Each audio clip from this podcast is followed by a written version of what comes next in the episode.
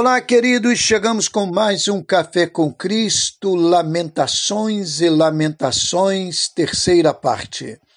Na mensagem de esperança, Jeremias sinaliza em suas lamentações algumas realidades que têm valor em todo o tempo.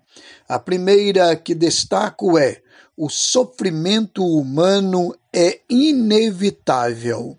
Por mais que nos previnamos, tomemos cuidado, evitemos exageros, é possível experimentar sofrimentos.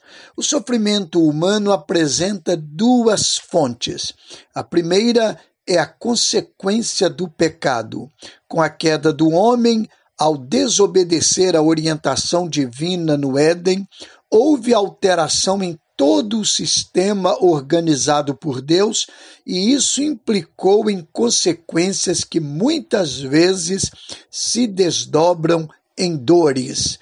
A segunda está ligada às decisões pessoais muitas vezes sem sabedoria, desprezando a prudência, desobedecendo princípios, insistindo em vontade própria, menosprezando o semelhante e a vida em comunidade, o homem toma decisões e elas trazem consequências danosas sobre a pessoa e o mais triste sobre outras pessoas também.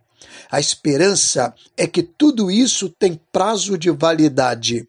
Um dia terminará. Por isso, bom é aguardar no Senhor, e isso em silêncio, orienta o profeta das Lamentações. Com a benção do eterno Neemias Lima, pastor da Igreja Batista no Braga, Cabo Frio.